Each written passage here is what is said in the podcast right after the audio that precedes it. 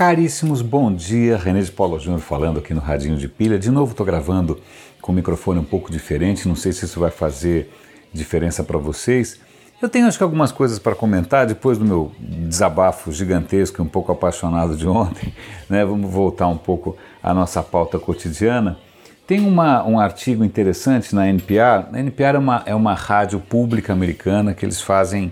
É, eu gosto pra caramba, porque como ela é pública, ela acaba sendo muito mais, sei lá, muito mais limpinha, muito mais bem intencionada, né? com coisas que aparentemente se pautam por um interesse maior. Né? E eles fazem uma discussão interessante com médicos que estão começando a questionar essa história da, de estender a vida, porque a questão é simples. A gente está vivendo mais, certo? Certo né, sei lá, os nossos antepassados, volta aí algumas centenas de anos, não precisa nem ir muito longe, né, viviam 30, 40 anos, está ótimo. Né? E hoje a gente vive 70, 80, 90, minha avó morreu com 101.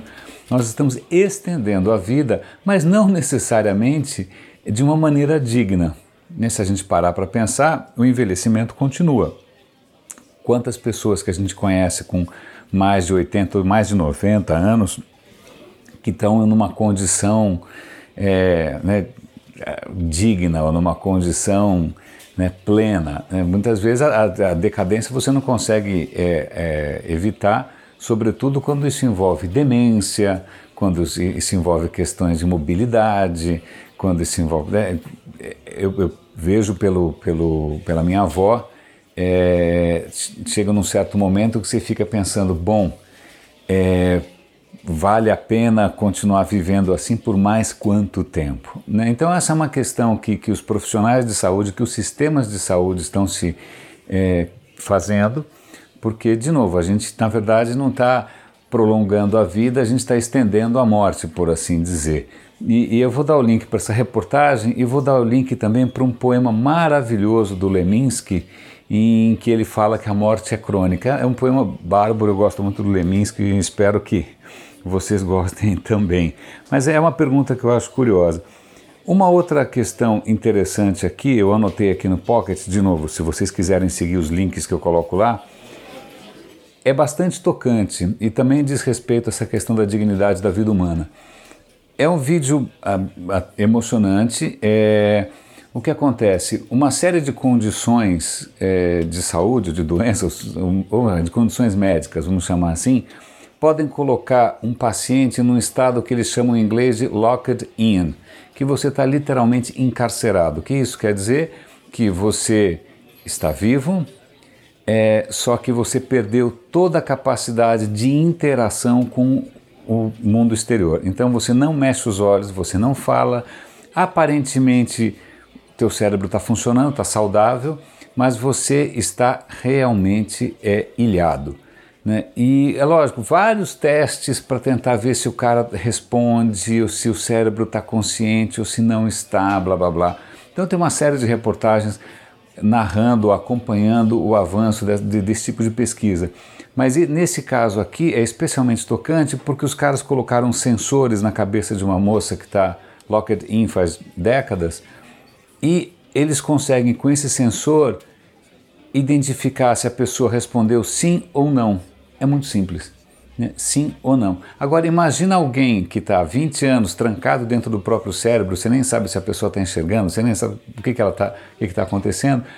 Ela, pela primeira vez, conseguir interagir com o mundo externo, mesmo que seja num processo lento, mesmo que seja num processo né, angustiante de só ficar respondendo sim ou não, zeros e uns é, assistam, é, é, muito interessante, dá o que pensar, porque quanta gente ficou ali num, num, estado que todo mundo já achava bom, então desliga essa coisa de uma vez, porque o cara já foi, o cara é um vegetal, é ou não é, mas de repente o cara está trancado ali. E, e é, é, uma das coisas mais tocantes é que o cara pergunta para ela se ela está feliz, se ela quer continuar vivendo assim, e ao contrário do que eu poderia imaginar, né, quer dizer, ela responde sim. Né? Realmente vale a pena assistir de novo, coloca em xeque essas questões que são muito complexas, né, de vida, morte, dignidade humana, afeto, complicado.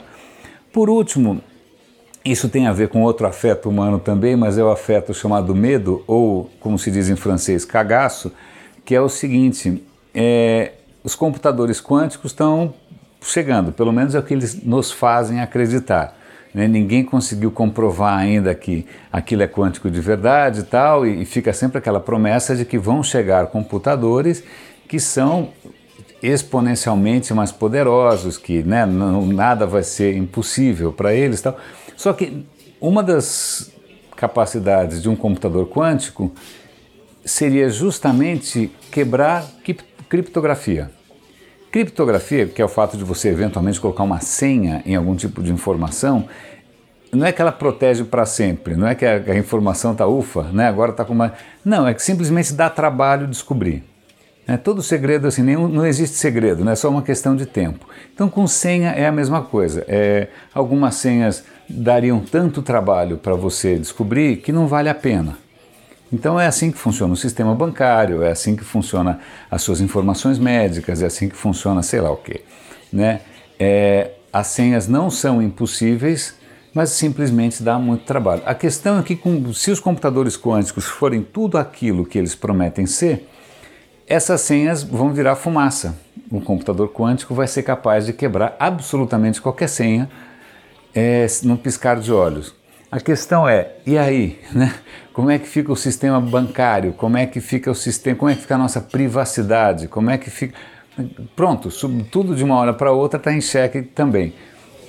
O que acontece é que algumas empresas já estão capitalizando em cima desse pânico, ou na verdade estão até de uma certa maneira fomentando o pânico, tentando oferecer soluções uh, para proteger os seus dados de computadores quânticos. Eu não tenho a menor, não vou mentir, não tenho a menor ideia de que, que, o que, que eles oferecem. É o que? Escrever em papelzinho, esconder no bolso? Eu não tenho a menor ideia como é que você protege alguma coisa de um computador quântico. Mas eles estão né, dizendo que eles vão ter, e já tem produtos sim, que vão garantir os seus dados. E é melhor você comprar isso antes que seja tarde demais, porque o dia que você for tentar já é muito tarde. Os russos já invadiram tudo, já, né? Bom, se bem que eles já estão fazendo isso agora mas já estão é, fazendo eleger sei lá quem.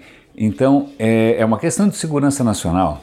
E aí já tem empresas capitalizando em cima desse pavor, né, da, dessa nova paranoia, que é o fim absoluto da segurança digital. Tirei o sono de vocês? não sei, a não ser que vocês né, resolvam também vender é, é, essa panaceia universal. É, meus caros, eu acho que é isso que eu tinha para comentar com vocês. René de Paula Júnior falando hoje no Radinho. Acompanhe os meus links lá pelo Pocket. É, o site do Radinho é radinhodepilha.com, né, vale a pena, tem muita gente que só está acompanhando pelo áudio, não chega a entrar no site. A vantagem do site é que às vezes lá tem vídeos, é, tem imagens, tem links, tem busca. Então radinhodepilha.com está lá, vocês podem se cadastrar na newsletter. Eu todo santo dia eu aviso dos episódios novos. Então acho que é isso. É, bom, um bom dia para todos nós e até amanhã.